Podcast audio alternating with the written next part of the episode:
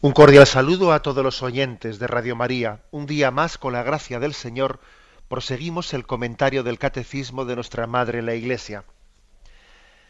Estamos en la explicación eh, de la que es la sexta petición del Padre Nuestro, no nos dejes caer en la tentación.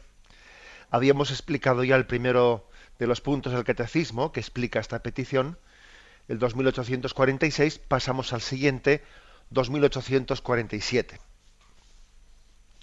El Espíritu Santo nos hace discernir entre la prueba necesaria para el discernimiento del hombre interior, en orden a la virtud probada, y la tentación que conduce al pecado y a la muerte. También debemos distinguir entre ser tentado y consentir en la tentación. Por último, el discernimiento desenmascara la mentira de la tentación. Aparentemente su objeto es bueno, seductor a la vida, deseable a la vista deseable, mientras que en realidad su fruto es la muerte. Y luego viene una cita de Orígenes que la comentaremos. Bueno, se habla, eh, por lo tanto, en este punto, de la necesidad, de la importancia de discernir. ¿eh? Discernir entre lo que es eh, la prueba, la tentación, digamos, bajo el aspecto positivo, que es la prueba para que interiormente nos fortalezcamos y crezcamos, y la tentación en el sentido negativo que nos conduce al pecado y a la muerte.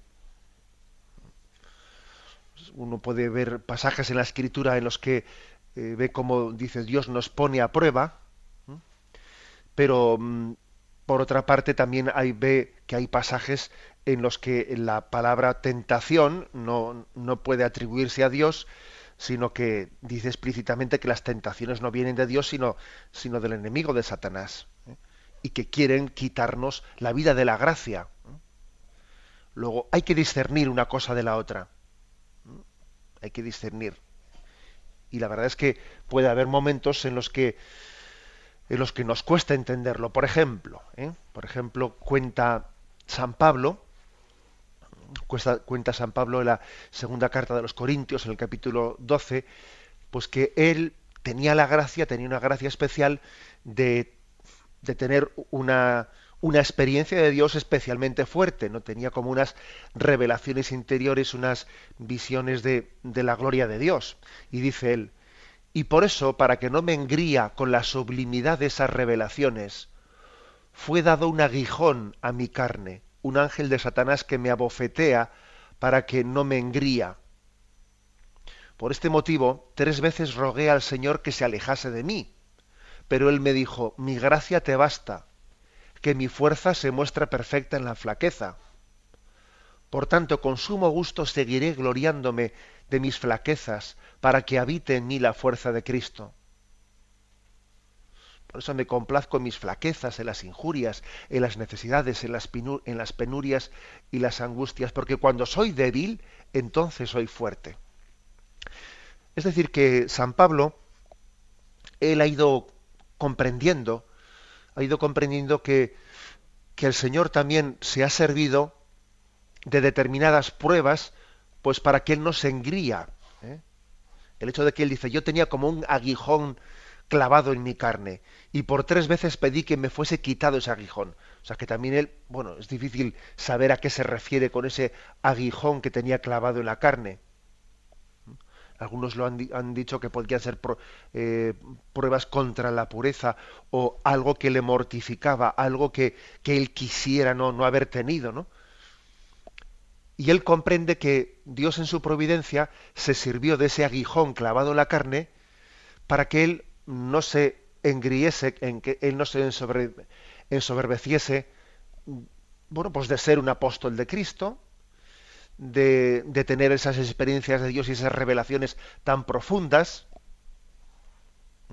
Es como si el Señor le dijese, mira, para que veas que tú no eres nada por ti mismo, para que veas que esas revelaciones y esos dones místicos son un puro regalo gratuito de mi amor, al mismo tiempo que te doy eh, esos dones místicos, también voy a permitir que, que quede esa espina clavada en tu carne y, y experimentes la contradicción de tener por una parte no esas experiencias tan fuertes, tan místicas, pero por otra parte esa debilidad de tu carne, que no eres capaz de, eh, de vencer por ti mismo. Y tú me estás pidiendo que, te quite esa espina que te, eh, que te mortifica y que te ves tan pequeña, tan poca cosa, pero yo en mi plan de salvación para ti te digo, mi gracia te basta. No te voy a quitar esa espina. Sigue luchando contra ella, pero no te la voy a quitar. Bueno, esta es la lectura concreta ¿no? de ese pasaje de San, de San Pablo. Entonces, claro, la pregunta es, ¿y cómo discernir? ¿no? ¿Cómo discernir cuando, cuando algo es, forma parte de ese plan de Dios? Dios permite que seamos probados, seamos tentados en unas cosas para que nuestra virtud sea fortalecida. ¿Cómo ver cuando cuando por el contrario estamos siendo directamente tentados al pecado y, a la muerte. ¿Cómo discernir? Bueno, aquí se dice, es el Espíritu Santo el que nos permite hacerlo. ¿Eh? Es el Espíritu Santo el que tiene que mm, tiene que ejercer como de maestro de nuestra vida espiritual. Acordaros que cuando explicamos los dones de los dones del Espíritu Santo, los siete dones del Espíritu Santo, dijimos que había uno de ellos que era el don de consejo, no únicamente consejo para los demás, sino consejo para uno mismo, el don de discernimiento. Porque es obvio que hay una gran distancia entre el pensamiento de los hombres y el pensamiento de Dios. Acordaros de esa reprensión que le hace Jesús a Pedro, ¿no? Tú piensas como los hombres, pero no piensas como Dios. Y por lo tanto necesitamos del Espíritu Santo para discernir envía tu luz y tu verdad, que ellas me guíen. Tuya es el consejo y la prudencia. Lámpara es tu palabra para mis pasos, luz en mi sendero.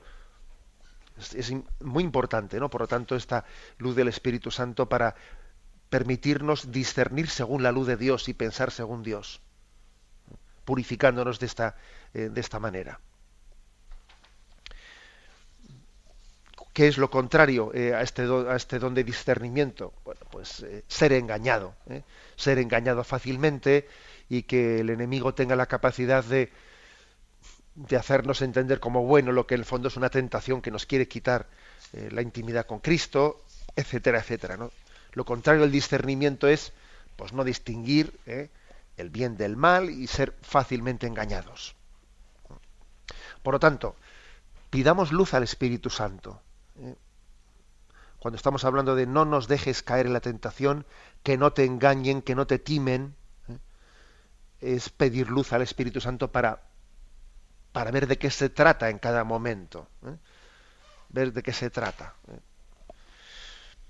Bien, mm, fijaros que el catecismo que estamos comentando, este punto del catecismo, nos ofrece distintos pasajes evangélicos. Por una parte, hay pruebas, ¿eh? hay pruebas que son ocasión de que el hombre interior crezca. ¿Y cuáles se nos ponen como, como referencia? Se nos ofrece Lucas 8, versículo del 13 al, al 15. Aquí se está hablando de la parábola del sembrador, y en el contexto de la parábola del sembrador, bueno, pues ve eh, alguna semilla, eh, alguna semilla mm, cae en terreno pedregoso, que es recibido con alegría, pero como que como no tiene raíz, porque hay piedra abajo enseguida, pues enseguida, pero a la hora de la prueba desisten. ¿Mm? Fijaros que dice a la hora de la prueba, o sea que hay hora de la prueba. ¿eh? Desisten. La, la parábola de esa semilla habla de la hora de la prueba. Y por lo tanto, en la hora de la prueba es importante haber luchado contra, eh, contra nuestra flaqueza, buscando la perseverancia, ¿no? O, también esa otra semilla que cae entre abrojos, entre zarzas. Es importante que cuando llegue la hora de la prueba, la hora de la prueba, nosotros hayamos sido capaces de, de cortar de raíz esas zarzas esos abrojos, para que los placeres de la vida, las riquezas, no nos, eh, no nos ahoguen. ¿eh? Y por lo tanto demos fruto con perseverancia. Este texto, yo subrayaría de él el texto de, de esa parábola de la, de la semilla, pues que, que, nos, en nuestra vida viene el momento de la prueba. Y claro, cuando, cuando todo va bien, pues parece que la semilla crece fácil, pero luego llega el momento de la prueba, el sol calienta y como no tengas raíces profundas te secas. Y llega el momento de la prueba y los abrojos han crecido y como tú no seas fuerte, fuerte pues es que te, te consumen ¿eh? y te ahogan. Bueno, otro texto. Hechos de los Apóstoles, capítulo 14, versículo 22. Dice, desde leo un par de versículos antes, vinieron entonces de Antioquía e Iconio algunos judíos y habiendo persuadido a la gente, lapidaron a Pablo y le arrastraron fuera de la ciudad, dándole por muerto. Pero él se levantó y rodeado de los discípulos entró en la ciudad. Habiendo evangelizado aquella ciudad, confortando los ánimos de los discípulos, exhortándoles a la perseverancia en la fe y diciéndoles, es necesario que pasemos por muchas tribulaciones para entrar en el reino de Dios. Y fíjate que, la que, le acababan de lapidar, la habían apedreado, ¿no? Y él dice, es que es necesario pasar por muchas tribulaciones, tenemos que ser probados. Es que sin persecución no hay nada. A Cristo le persiguieron y no nos escandalicemos de que también lo hagan con nosotros. Em, es una, es una por lo tanto, una, una referencia a la autenticidad de la cruz. O sea, si no hay cruz, en realidad no hay autenticidad de vida cristiana. El que pretenda un seguimiento a Cristo sin cruz, sin problemas, bueno, pues esa no es la vida cristiana real. Es necesario que pasemos por muchas tribulaciones para entrar en el reino de Dios. Más textos. El siguiente se nos ofrece, 2 Timoteo 3:12.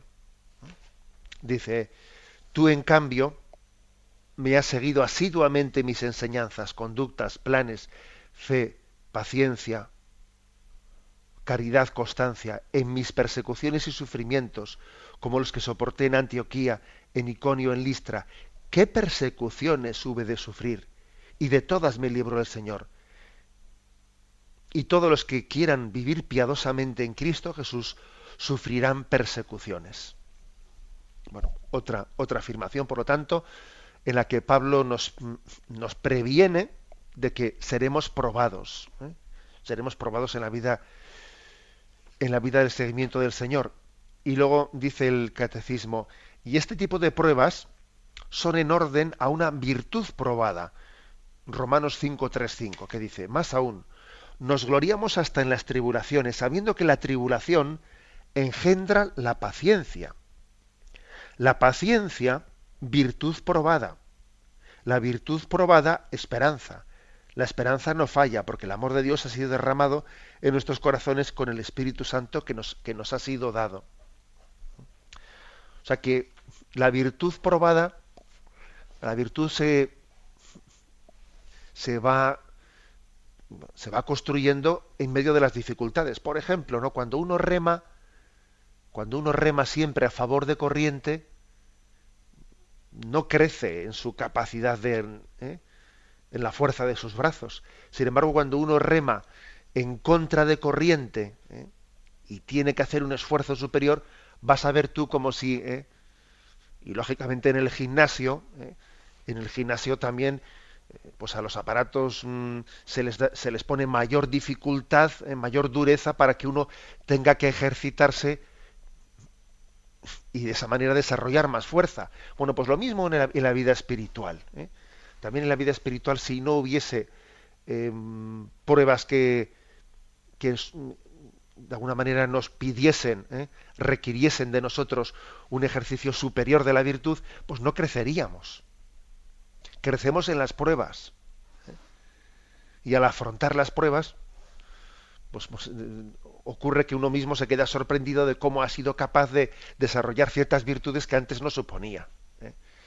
Y esto ha ocurrido muchas veces, por ejemplo, yo he oído a muchos oyentes, ¿no? que a veces en los testimonios o en las preguntas que hacéis, con frecuencia se escucha decir que me he sentido sorprendido de dónde he sacado fuerzas, ¿no? Pues en determinada situación, una prueba que, he tenido en mi vida, y me he visto sacando, ¿eh? haciendo virtud de la necesidad, haciendo de la necesidad virtud. Y sacando fuerzas de donde me parecía que no las tenía. ¿eh? Porque eh, la virtud se acrisola al fuego. igual que pues el hierro se acrisola al fuego o el oro se acrisola al fuego y se le quita las impurezas para que sea un oro más puro, un hierro más puro, lo mismo pasa con la vida espiritual. En las pruebas uno se, se fortalece. Bien, tenemos un momento de reflexión y continuamos enseguida.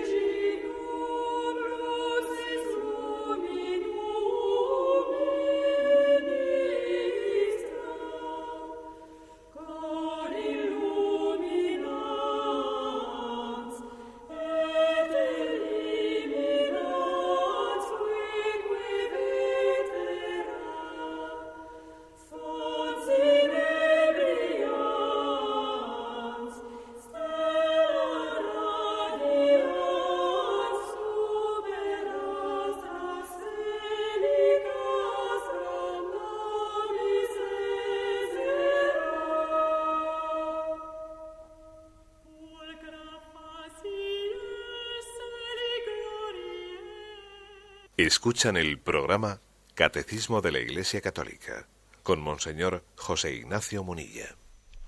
Continuamos en este punto 2847, en el que estamos diciendo que el Espíritu Santo nos ayuda a discernir y nos ayuda a discernir cuando unas pruebas son ocasión de crecimiento de la virtud, pero también, ojo, cuando unas pruebas son tentación, son tentación que nos conduce al pecado y a la muerte y eso, esa es la luz del Espíritu Santo que nos inspira, nos da emociones, la que tenemos que distinguir. Por ejemplo, imaginaros que, que alguien imprudentemente, pues, eh, dijese, no, es que pues, él tiene problemas con el alcohol, ¿eh? y dijese, es que el Señor quiere que yo crezca en la virtud, y por lo tanto voy a ir al bar y voy a estar allí en medio de todos los que están bebiendo, y así mi, virtud se, se va creciendo en medio de la prueba. y claro, iba allí y rápidamente coge y, acaba cayendo, ¿no? Acaba cayendo la tentación. Pues, no ha discernido bien, obviamente ha sido, ha sido engañado. ¿eh? Ha tomado excusa de una, de, una, supuesta prueba para crecer en, eh, en virtud, pero tenía que haber entendido que esa prueba se la está autoimponiendo. Él una cosa es que Dios nos ponga en situaciones de prueba y otra cosa es que tú juegues a hacer experimentos. ¿eh? Que tú juegas a hacer experimentos y en el fondo tú has sido engañado bajo, ¿eh? bajo tentación de virtud, porque también, también, como dice la Sagrada Escritura, Satanás se disfraza de ángel de luz, ángel de luz para, para engañarte. ¿eh? Acordaros de ese, de ese pasaje que dice 2 Corintios 11, porque esos tales son unos falsos apóstoles, unos trabajadores engañosos, y nada tiene de extraño que el mismo Satanás se disfrace de ángel de luz. Satanás tiene esa capacidad de engañarnos, de, darnos eh, gato por liebre, como se dice. Bueno, pues he puesto, se, me ha ocurrido ese ejemplo, ¿no? El ejemplo de alguien que, que bajo excusa de que me voy a fortalecer en, medio de la prueba se pone una tentación que no debería de haberse puesto y claro, acaba cayendo. Luego esa es la importancia, la importancia de discernir bien y no dejarse engañar. Yo como, pondría como criterio este que he utilizado ahora mismo, como un primer criterio. Para empezar, las pruebas en la vida vienen. ¿eh? No me las busco yo gratuitamente. Eh, no, se puede jugar ¿eh?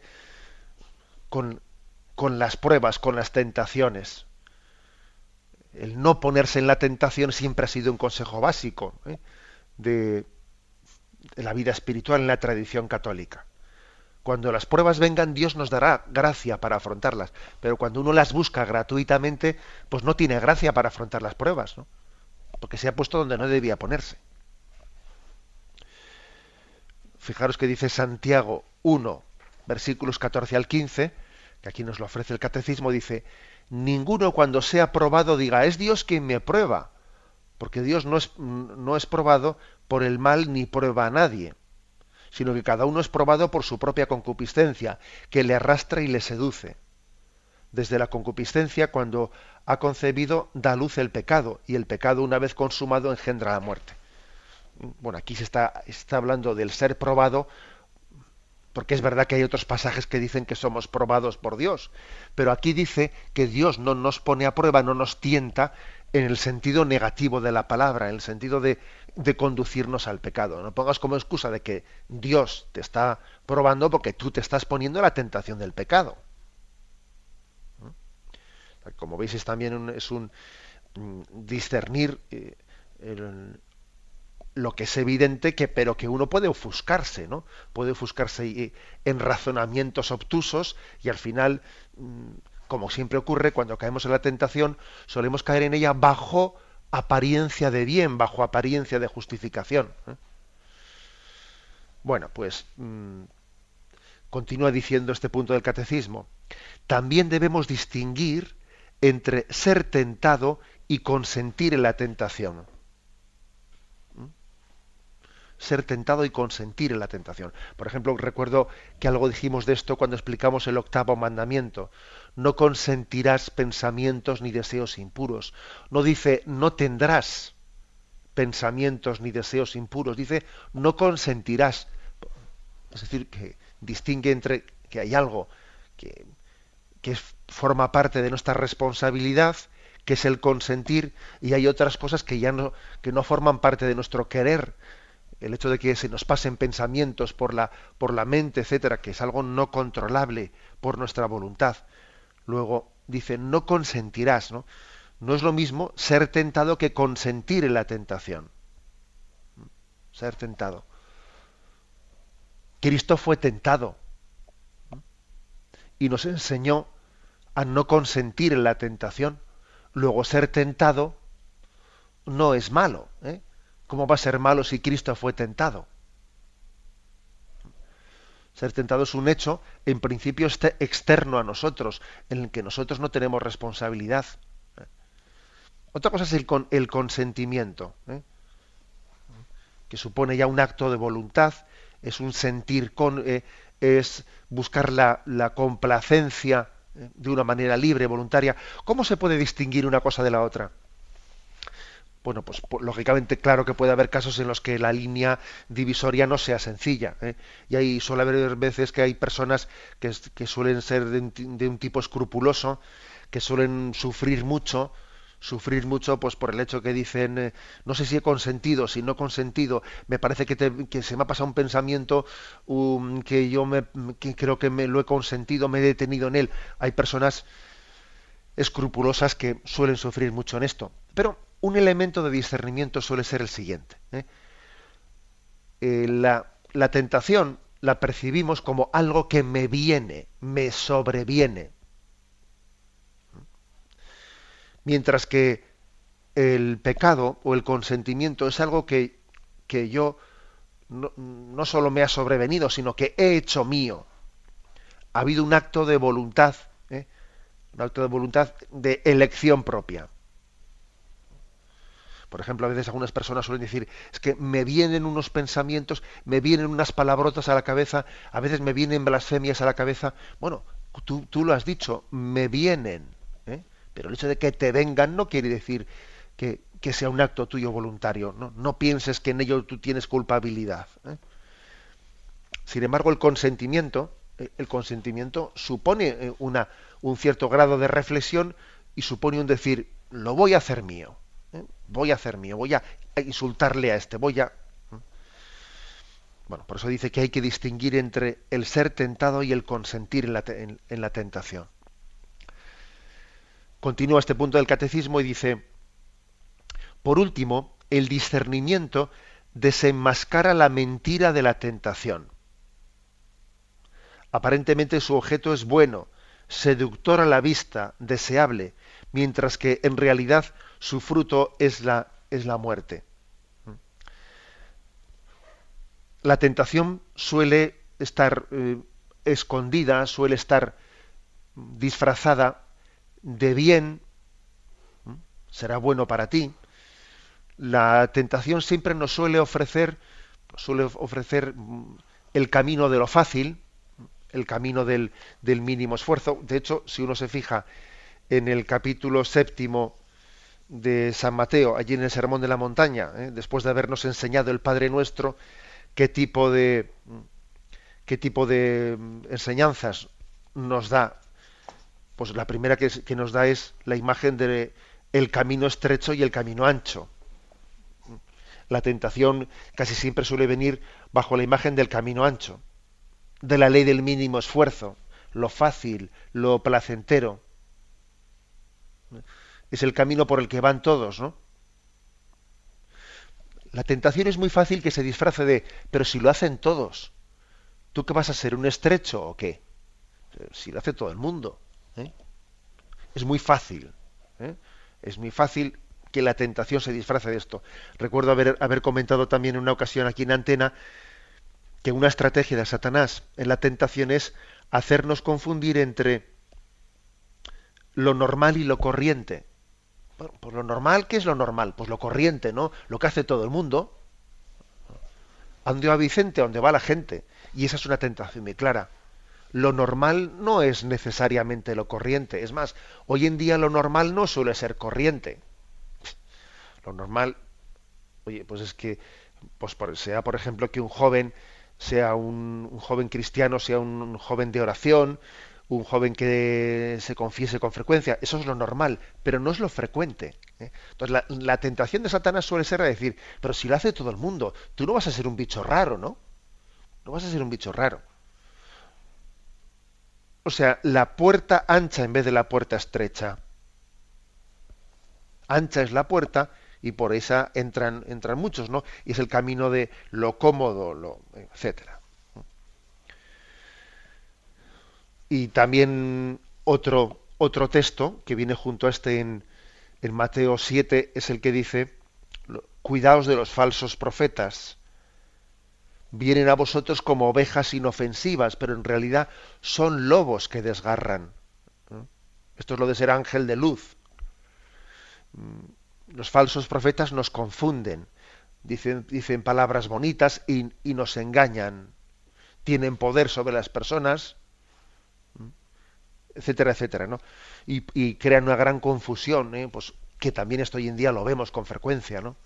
Qué fácil es que surjan falsos profetas, pues, por ejemplo, todo lo que es la nueva era, eh, pues predicando un tipo de religiosidad fácil, eh, sin compromiso, sin exigencia de conversión, etcétera, etcétera. Es decir, a esto se refiere, a esto se refiere la importancia de desenmascarar la mentira, la mentira de la tentación esa ley del mínimo esfuerzo, ese resultarnos placentero, ese resultarnos eh, atrayente. También dice el libro del Génesis que la fruta del árbol prohibido les resultaba atrayente. ¿eh? Les resultaba atrayente. Es curioso ver que, que tenemos como una especie de problema, problema de paladar espiritual. ¿eh? Paladar espiritual lo que te hace bien a veces no te atrae. ¿eh?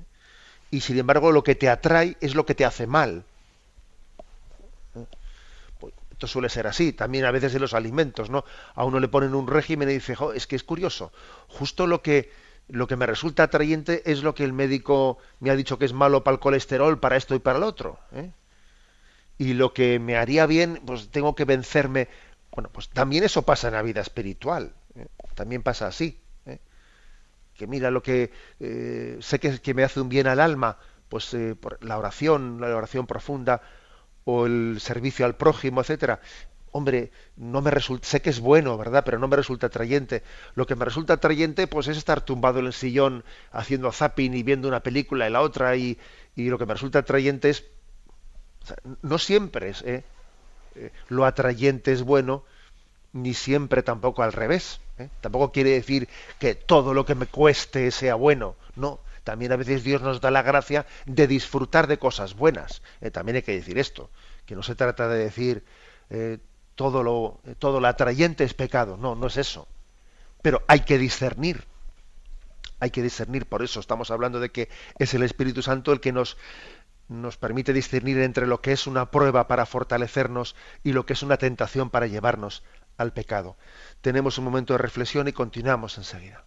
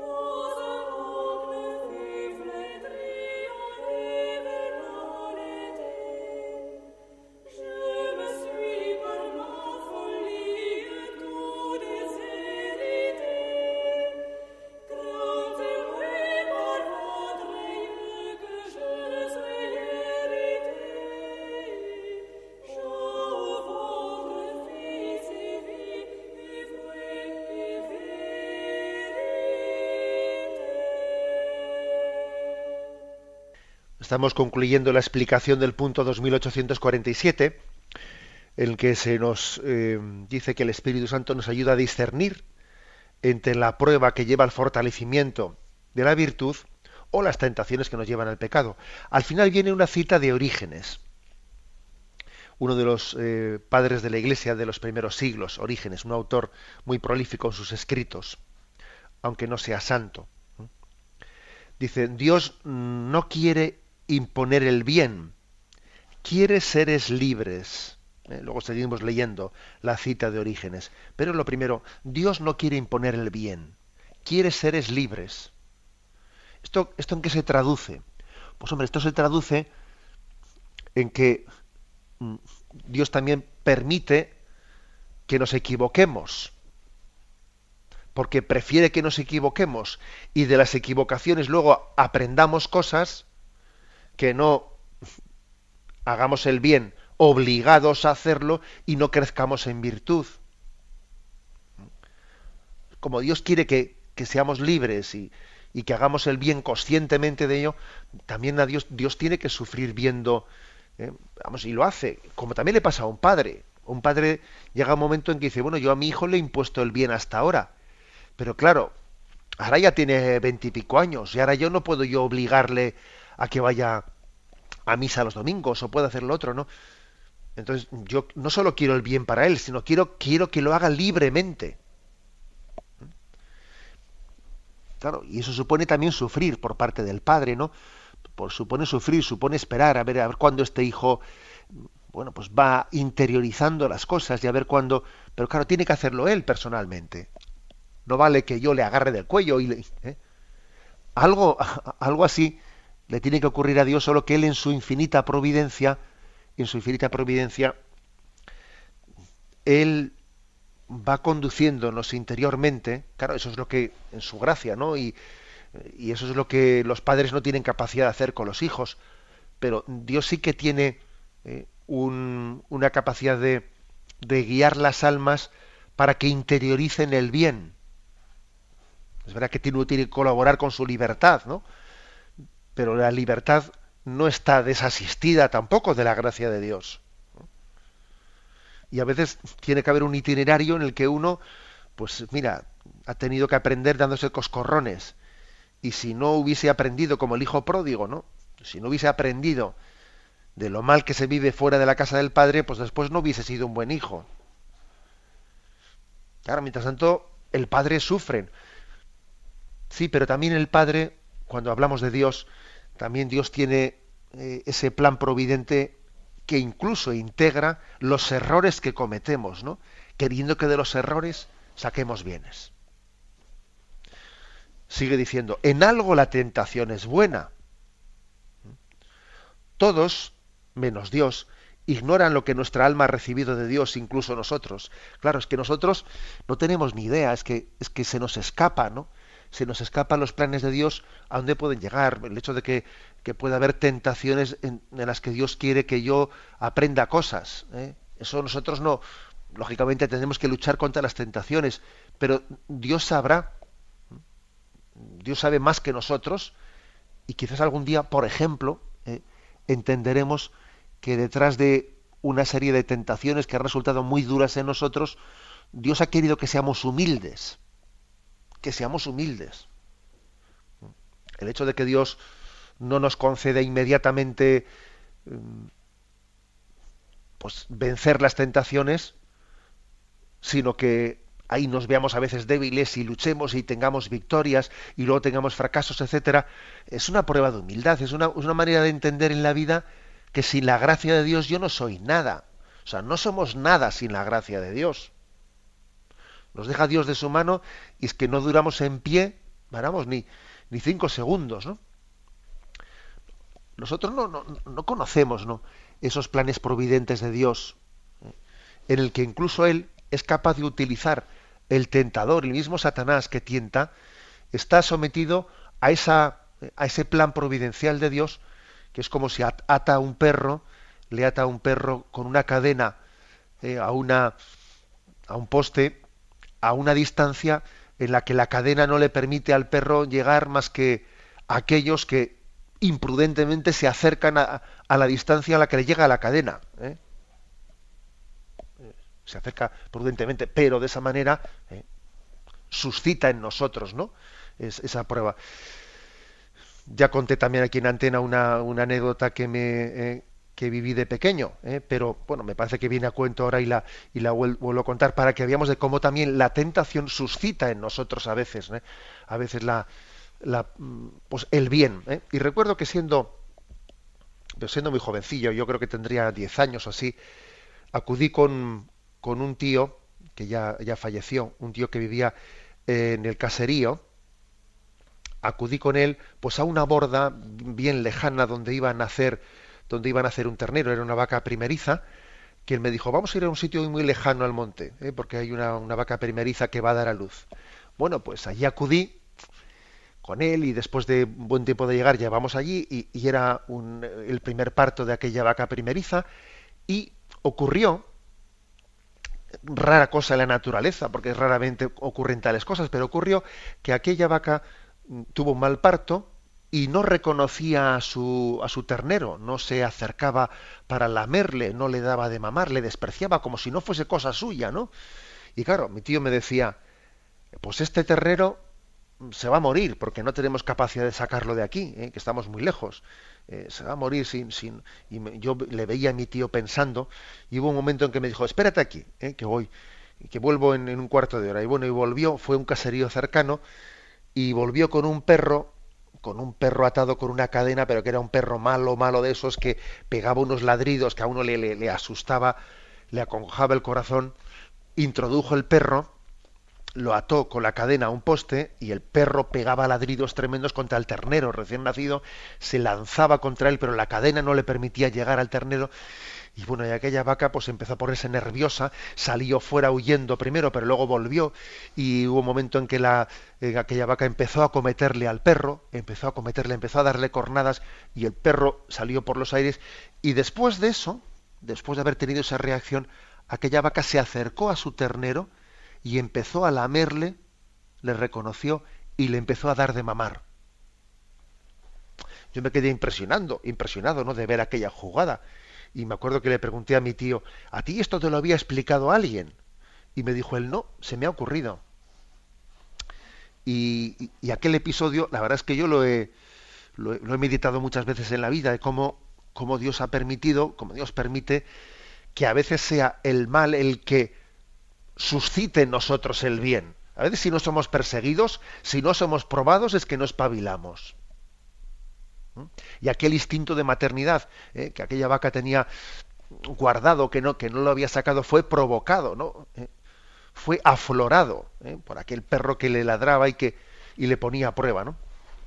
Bueno, esto es lo que nosotros no sabemos. Eso es que claro, las cosas algún día las conoceremos en Dios, ¿no? Ahora nosotros tenemos que ser humildes, ¿no? Y confiar en que Dios no permite que seamos probados por encima de nuestras fuerzas. Confiar en que Dios no lo permite. Él, él nos llevará adelante. ¿eh? Bueno, continúa diciendo. Pero la tentación lo manifiesta para enseñarnos a conocernos y así descubrimos nuestra miseria y obligarnos a dar gracias por los bienes que la tentación nos ha manifestado. Es decir, nosotros ignoramos los planes de Dios, pero a veces las tentaciones los ponen de manifiesto. Es como diciendo, fíjate tú, bendita prueba que me ha hecho más humilde, eh, bendita prueba de salud, que tuve momentos de desesperación, que fue un momento, es que tenía momentos de dolor que yo parecía que no iba a ser capaz de aguantarlos y me venían blasfemias a la, a la cabeza, me venían y yo estaba desesperado y ahora veo que eh, esa enfermedad ha pasado y me ha hecho más humilde, etcétera. Mira, nosotros no conocemos ¿no? los planes de Dios, pero sí que es verdad que a veces, en medio de las pruebas y de las tentaciones, cuando uno echa, echa la vista atrás y hace una lectura, ¿eh? hace una recopilación de, de lo acontecido en su vida, descubre las huellas de Dios, ¿no? Descubre su plan, su plan en el que Él, nos, va, nos va conduciendo. Y además dice, y descubrimos nuestra miseria y nos obligamos a dar gracias a Dios. Qué importante es no conocerse, ¿eh? conocerse. hay una una frase de San Bernardo, ¿eh? de San Bernardo que yo la he utilizado, por cierto, así para, para la felicitación de Navidad, que dice, ¿no? El desconocimiento de uno mismo genera soberbia y el desconocimiento de Dios genera desesperación. Bueno, pues por eso nosotros, ¿no? Estamos aquí queriendo conocer eh, conocerle a Cristo y en Cristo conocernos a nosotros. Las pruebas, las tentaciones son una buena ocasión de conocerte, de conocerte. Porque no, tú no te conoces hasta que no eres tentado, hasta que no eres probado. Entonces ves hasta dónde llegas. ¿eh? Y si San Bernardo dice el desconocimiento propio genera soberbia, pues hay que decir, las pruebas generan humildad, porque te ponen en tu sitio y dice uno, madre mía, qué poquita cosa soy. ¿eh? Y lógicamente el conocimiento de Dios genera esperanza, porque aunque Dios te, te dé a, a conocer tus límites y digas qué poca cosa soy, Dios nunca te da a conocer tus límites sin llenarte de esperanza y de confianza en que con su gracia puedes superarlos. Luego no se trata únicamente de verse débil o verse pecador, no, al mismo tiempo que Dios te da a conocer tus límites, te llena de esperanza. Lo dejamos aquí, damos paso a la intervención de los oyentes. Podéis llamar para formular vuestras preguntas al teléfono 917 107 700. 917 107 700.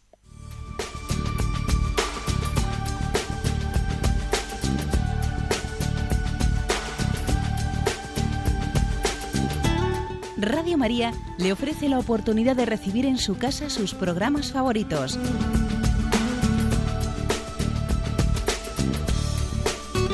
Ahora lo puede hacer a través de nuestra página web www.radiomaria.es o bien llamándonos al 902 500 518.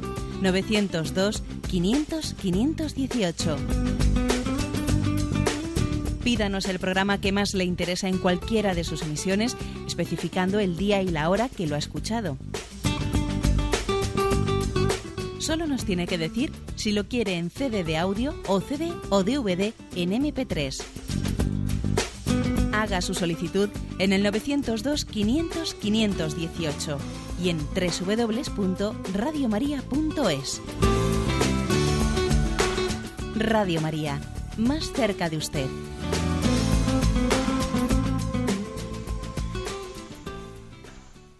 Sí, buenos días, ¿con quién hablamos? Hola, buenos días. Mire, yo le quería preguntar a usted, eh, si tú le pides una señal a Dios y te la contesta, ¿cómo sabes tú si es de Dios o, o no es de Dios? Bien, vamos a ver. Yo en principio creo que eso de pedirle señales a Dios, ¿eh? quizás no, no, no debemos de tomarlo como formas de, de conocimiento de su voluntad. ¿eh? Eso, eso en principio. Pues no sé, pues Señor, mándame una señal de, vamos a ver, el, discernimiento de su voluntad tenemos que buscarlo no a través de signos ¿eh? un poco, digámoslo, milagrosos. ¿eh? Ay, esto que ha ocurrido ha podido ser una señal de Dios, o me ha enviado lo otro, y esto que ha pasado. No, quitemos eso de nuestra mente, ¿eh? porque yo creo que más bien, más que ver señales de Dios, tenemos que hacer una lectura de nuestra vida en clave providencial, que es distinto. ¿Mm? En clave providencial. Eh, lo, de ver señales, lo de ver señales quizás es como ahorrarnos de discernir. Eh, no, y el discernimiento tiene que ser hecho con nuestra razón. ¿eh? Con, o sea, la razón hay que utilizarla para discernir, viendo, a ver, mm, las consecuencias de esta decisión o de la otra, eh, viendo también al mismo tiempo qué causas me llevan eh, a, a, esto o a lo otro, si esto me llevan buenos sentimientos o malos sentimientos. Es decir, el discernimiento tiene que hacerse con, eh, con, nuestras capacidades racionales, iluminadas por la luz del Espíritu Santo.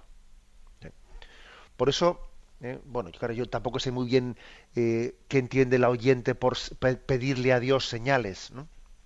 Pero mm, es sé, a mí por lo menos en mi sensibilidad y tal y como he sido educado, etcétera, no me, no me parece, o sea, no me suena bien. ¿eh?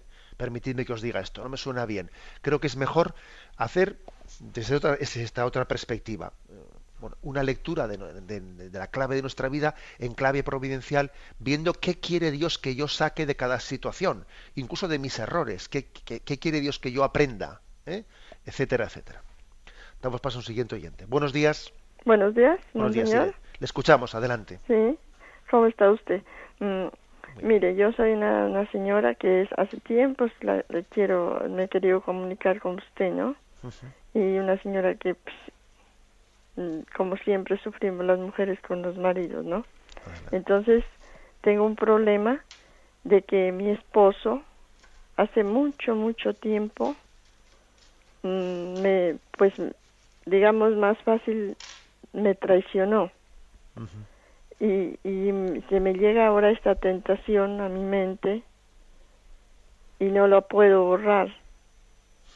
También quisiera, monseñor, yo Mm, decirle que, que si puede usted atenderme allá en su algún día. Yo quiero ir yo soy una señora que vivo por acá en por acá cómo se llama yo soy colombiana. De acuerdo. Sí, muchísimas y, gracias. y que le digo y quisiera como confesarme con usted como contarle mis problemas. Yo yo a usted lo estoy escuchando hace mucho tiempo y todo me ha llegado al corazón y todo yo soy una mujer que he sufrido mucho, mucho en la vida. Y no sé, monseñor, si usted me podrá atender algún día, si yo puedo viajar hasta allá. De acuerdo. Pues mire, vamos a ver, con respecto igual a esto último, yo sé que la radio crea eh, vínculos muy grandes de familiaridad y de cercanía, y eso yo lo experimento continuamente en la vida, ¿eh? y y le doy gracias a Dios por ello y por supuesto que si usted un día viene por aquí será bienvenida y con mucho gusto yo intentaré ayudarla, pero también yo creo que la forma, la forma ordinaria que tenemos que tener para buscar eh, la ayuda espiritual no es esa. ¿eh? La forma ordinaria que tenemos que tener es buscar en nuestro entorno, en nuestra parroquia o en los santuarios o parroquias vecinas, etcétera, buscar una ayuda espiritual. Porque obviamente sería imposible, esa Radio María tiene que hacer un servicio que en el fondo luego nos remita a nuestra parroquia, que nos remita a nuestro movimiento, nuestra asociación. Es decir, Radio María no suple eso, sino todo lo contrario. Lo que hace es ayudar a que, a que busquemos los medios de gracia que tenemos a nuestro alrededor, allí donde, donde vivimos. ¿eh? Bueno, dicho eso, con respecto a lo primero que ha dicho, es normal que cuando alguien ha sido traicionado en el matrimonio con algo tan íntimo como es la fidelidad matrimonial, bueno, pues su sensibilidad, ¿no? haya quedado mm, herida, herida, y entonces le venga a su memoria, le venga a su mente mi marido fue infiel, y entonces me viene a la mente una y otra vez eso, una y otra vez eso, ¿no? Y tiene que haber pues un proceso de sanación eh, de esa herida. Bueno, yo, yo le diría lo siguiente, primero, eh, no es lo mismo perdonar, como hemos comentado en este programa ya, no es lo mismo perdonar que, que en la sensibilidad quede sanada. ¿eh? Porque uno puede perdonar, pero su sensibilidad continúa herida y, y bueno, eso en primer lugar. ¿eh? Ahora, también es, también es importante que nuestro perdón sea generoso. ¿eh? Si, si pasó tal episodio hace 10 años o lo que sea, ¿no? dice, bueno, yo le perdoné, pero es que estoy continuamente con ese pensamiento. Es importante que el perdón sea generoso. Es decir, que uno diga, bueno, yo perdono y me voy a entregar, ¿eh? me voy a entregar al momento presente. Los recuerdos del pasado se vuelven una tentación cuando nos impiden entregarnos con fuerza y con decisión al momento presente. ¿Eh? Ese es un momento en el que los recuerdos del pasado tenemos que calificarlos casi de tentación. O sea, me impiden entregarme al momento presente. Luego, venga, voy a luchar contra, eh, contra esos recuerdos que me tienen paralizado en el pasado. Me tienen paralizado, ¿no? O sea, que es normal que, que, usted combata, ¿no? Contra pensamientos que hieren su sensibilidad, pero que tiene que ser usted enérgica. Enérgica, porque todo aquello que le impide vivir eh, el momento presente con intensidad, consideren una tentación, ¿no? Y afrontelo con, eh, con decisión. Damos paso a una siguiente llamada. Buenos días. Hola, buenos días, monseñor. Mire, le llamo de Pamplona, me, llamo José Marí y la pregunta es la siguiente, es muy sencilla. Y em, bueno, eh, yo tengo ya 49 años y eh, vivo con mis padres y yo siempre he tenido la tentación, o no sé si es tentación buena o mala, de querer hacer un poco mi vida y, e independizarme, ¿no? Eh, pero siempre lo he visto como, vaya, o sea, parece que me voy a ir, porque claro, me recuerdo lo del el hijo pródigo y digo, anda, pues eh, eh, igual hago mal, ¿no? es mejor que, que siga aquí en casa y, no sé, siempre lo he visto como una tentación, como que qué bien sería y a la vez como, vaya, qué jeta, ¿no? O sea, es una, sensación como, como extraña, ¿no? Entonces quería ver un poco su opinión, ¿no? Yo con ellos estoy encantado, les ayudo, son mayores y ellos también me ayudan a mí porque también me hacen compañía, ¿no? No tengo novia ni estoy casado. Entonces, ¿Cuál es su opinión? Cualquier cosa que usted diga, pues me, va a servir. Muchas gracias. Bueno, pues lógicamente ese, ese, caso concreto tiene que ser discernido en situaciones diferentes de la vida, ¿no? Eh, por ejemplo, no es lo mismo pues que uno viva con unos padres que, que, tienen una forma de ser en la que en la que no impiden el crecimiento y el desarrollo de un hijo, ¿eh? o que otro diga es que es que mientras que estoy aquí en casa, pues yo veo que que es difícil que yo desarrolle mi, mi, vocación o bien sea profesional o bien sea también al matrimonio porque porque igual formo parte de una familia muy posesiva. O sea el, el, hecho de independizarse pues puede tener razones a favor o en contra mm, muy diferentes dependiendo del contexto en el que él viva no de todas maneras también yo pienso que el hecho de que el hecho de que el oyente tenga 49 años que esté soltero que no tenga novia que por otra parte los padres vayan siendo mayores al dar, a mí me parece, y encima la convivencia es buena, yo pienso que teniendo en cuenta que con esa edad lo más probable es que el proyecto de, matrimonio, hombre, sí, sí puede ser posible, pero vamos, ¿eh? quiere decir que no es, no parece algo, algo muy probable o inmediato. Él tiene una tarea muy importante que es la de estar cerca de sus padres, ¿no? Y, y no parece muy normal que la edad de independizarse sea la de 49 años, ¿no? Que hubiese sido hace bastante antes, eh, hace bastantes años, quiero decir, eh, pero no parece que este sea el momento. ¿eh? O sea que yo, yo creo que yo me inclino a pensar que, que, ese pensamiento en este momento es más tentación en el sentido negativo que otra cosa. Damos paso a un siguiente oyente. Buenos días. Buenos días, monseñor. Perdón porque la pregunta mía no va con el tema de hoy. ¿Es correcto cantar el aleluya sentados, casi toda la asamblea sentada? Y hay veces que me, me resulta mm, ridícula levantarme, pero es que me levanto, pues eso, con esa ansia de cantar, de, de, de, hacer esa aclamación de pie. Y también, eh, si es correcto, toda la asamblea que esté de pie en el momento de la consagración. Muchas gracias, monseñor. Bueno, pues litúrgicamente también existen unas, eh, unas normas que quieren preservar eh, el sentido de lo que realizamos. Y las normas litúrgicas dicen que en el momento de cantar el aleluya nos ponemos en pie, porque acogemos a Cristo que llega en el Evangelio. ¿eh? Y las normas litúrgicas dicen que en el momento de la consagración nos ponemos de rodillas, los que puedan ¿eh? ponerse de rodillas, porque es, es un acto de adoración. ¿eh? Y no es baladí, el hecho de que sea una, exista una norma litúrgica para una cosa y para la otra no es baladí, porque también rezamos con el cuerpo. Yo lo he dicho muchas veces que en muchos lugares está desapareciendo eh, la postura de ponerse de rodillas en el momento de la consagración y yo creo que eso eh, tiene mucho que ver con una crisis de fe y una crisis de trascendencia. Eh, sin, sin, darnos cuenta, poco a poco vamos dejando, vamos olvidando signos de trascendencia, de adoración, que tienen su importancia. La bendición de Dios Todopoderoso, Padre, Hijo y Espíritu Santo descienda sobre vosotros. Alabado sea Jesucristo.